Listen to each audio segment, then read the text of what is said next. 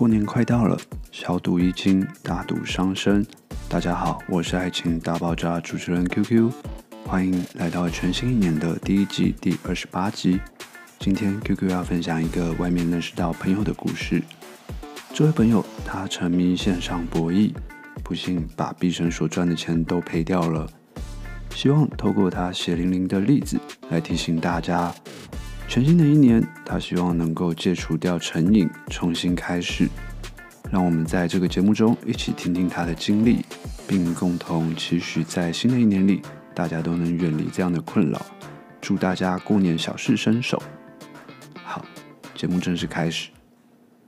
小伟之前呢是身兼游泳教练跟健身中心的主任，那学生纷纷都会指名要找他上课。好，每个月他能赚个七八万都不是什么问题。然而，他就是为了要打发这个闲暇的时间，他就开始沉迷这个线上的博弈嘛。那每个月花费一到两万，看似娱乐，却逐渐演变成一场无止境的重复。尤其是涉及到预测的竞技、赛马、角子老虎、轮盘、骰宝，甚至是打鱼的各式游戏。QQ 一开始还不知道什么是打鱼，那打鱼呢，最初就是一款休闲娱乐的游戏，它是源自于日本，一开始就有点像大家常在夜市会看到捞金鱼的游戏，但这个工程师呢，就当把它变成一款线上可以娱乐的游戏，好，使用这个大炮攻击鱼群啊，借此可以获到相对应的一个奖励。那玩家也可以在线上就体验到捕鱼的这个刺激快感。那这种刺激源呢，他是提到说他们会有时候会搭配这个大麻和毒品去使用，戒掉呢就成了这个很难去，对他来讲是一个有挑战性的任务。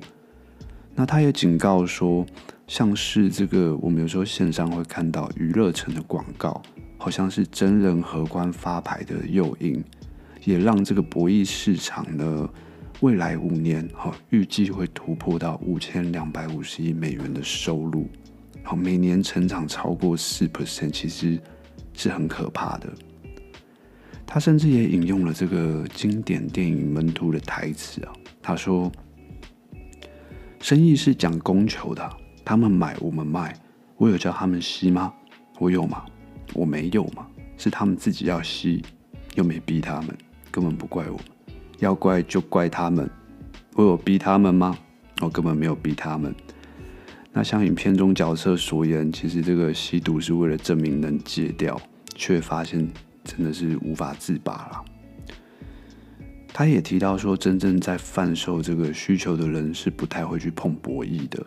好，那然而小伟他意外陷入是认为只是说娱乐不会上瘾的一个迷思，因为他每月这个几万的支出啊，从到后来升到每个月数十万，甚至不择手段的去借钱，那当然最终赔掉五六百万，他才发现醒来。在小伟的这个博弈过程中。他曾经啊，也是欢欣鼓舞的赢到了很多的胜利嘛。那这个胜利就是会有奖金，仿佛就是为他生活去加分。那他曾经在这个轻松的氛围，但是后来呢，这个背后就开始慢慢没有那么那么容易了。就是他逐渐在这个胜利的当中，就是失去了掌控。好，所以开始赔钱。那他沉迷在这个博弈的时候，其他的事物都不会这么热衷。好，比如说他原本热爱的游泳教练事业和健身中心主任的职责，就会变来变得越来越遥不可及。那学生的呼唤也变成了一个遥远的回应。所以，他被这个博弈包围的日子，他渐渐失去自己曾经热爱的事物。博弈的刺激呢，也成了他无法割舍的欲望。这种欲望在他的生活中就是逐渐的蔓延。那为了追逐更大的奖金，他开始也去借钱，好进行这个更高杠杆的赌博，好将原本稳健的财务局面推向一个更危险的边缘。小伟提到他没钱去借钱的这个桥段啊，他说那时候一脸无奈的站在这个借贷场所的门口，那这个老板就是其实都看透一切，在打量他嘛。那老板就笑着说：“哎，又来了，小伟，你这次没看错吧？”那小伟就点头说：“哎，老板，这次真的是最后一次了。”那老板那时候不以为然，回应就说：“上次你也这么说，结果嘞？”小伟就赶紧打断说：“啊，我知道，我知道，但这次不一样。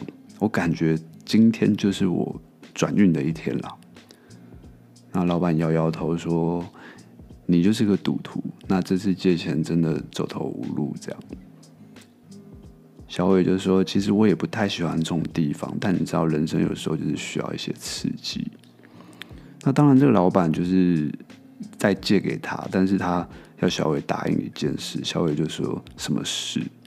那他是说，老板那时候指着那个身旁有一个招财猫，他说：“你每次赌输就看看这个招财猫，说不定会有奇迹出现。”他就说：“好吧，我答应你。那如果这次还不够，我下辈子就是这只猫。”所以，当然说起来是一个很很有趣的。桥段，但是几个月后，这个他开始感受到这个讨债的压力，好，手机几乎不断的在响。那有一天，他接到了一个那个陌生的电话，好，电话那头是一个严肃的声音说：“你好，这里是这个债务的追讨公司，我没有注意到你有一笔债务，请问你有要还清的打算吗？”他那时候急忙解释说。我正在努力工作，我一定会偿还。好，再给我一点时间。那对方就冷冷的回应说：“时间，我们可不关心你时间哦，我们只关心这个钱。如果你不在规定的时间内还清，那后果自己想办法。”小伟呢，无奈放下手机，然后脸上就是露出这个无奈的苦笑了。从此，他就每天伴随这个讨债的电话，生活就仿佛陷入这个无止境的压力之中。那后来被追债呢，家里也是帮他把这笔钱处理掉，然后才让他脱身，没有被暴力讨债。与此的同时呢，当时他在博弈过程中不断搭配这个大麻和毒品，好寻求到这个短暂的快感，让他陷入一场更加危险的。境遇这样，那这样的循环不仅消磨了他的财富，也摧毁他原本美好的人生。那 QQ 这边有去查一下，就说科学研究显示啊，赌博和性爱的成瘾程度可以受到类似的这个神经神经的传导物质影响，但这个两者之间的成瘾程度其实是每个人会有一点点不一样。简单来说。在赌博中，人体也会释放这个多巴胺，好，这是一种愉悦感和奖赏相关的一个神经传递物质。赌博呢，在赢得这个一场赌局的时候，多巴胺的水平都会上升，好，创造一种愉悦感。然而，长期沉迷赌博也可能导致这个多巴胺系统的异常活动，好，使这个我们对赌博会产生更强烈的成瘾渴望。相对于赌博，性爱它也与多巴胺的释放有关。我们在这个性行为的时候，身体也会释放多巴胺，提高愉悦感。然而，性爱与亲密的人际关系有更多的关联，好，还包括像是催情素等神经传递物质。这些物质呢，有建有助于建立这个情感的联系。总体而言呢，赌博和性爱都是可以引起多巴胺的释放。那成瘾的程度差异，可能就跟个人的价值观、社会背景跟心理健康有关。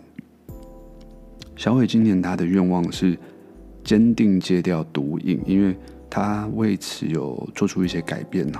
首先就是说，他戒掉的方式就是换掉手机上的赌博游戏，好切断跟赌博相关的一个诱因。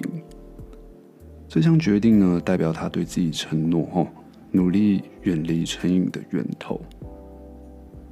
那为了填补原本用来进行博弈的时间，小伟也增加了一些户外活动，好透过户外的呼吸新鲜空气啊，享受阳光。他也期待改变这个生活习惯，好找回充实有意义的生活。同时，他将焦点也转回教学，积极寻求以前的学生，提供更多的游泳教学，重新建立人际关系，扩展正面的一个社交环境。小伟除了积极投入更多工作，以填补赌博所带来的空虚感，这不仅有助提高他的自我价值感，好像能转移他自己的注意力，避免再陷入赌博的诱惑。同时，他也宣导远离容易让他联想到赌博的场域。如此一来，他能够更有效地远离这个博弈的环境，减少再次陷入诱惑的一个机会。这样的努力代表小伟他想要改变的决心了，努力重新改变这个生活，去摆脱赌博的阴影。那我也希望他的愿望跟努力能够战胜他这个赌赌博的赌赌瘾能实现。这是本集的节目，若喜欢我们的节目，请帮我们到 Apple Podcast 按赞以及分享。我是 QQ，我们下一集见。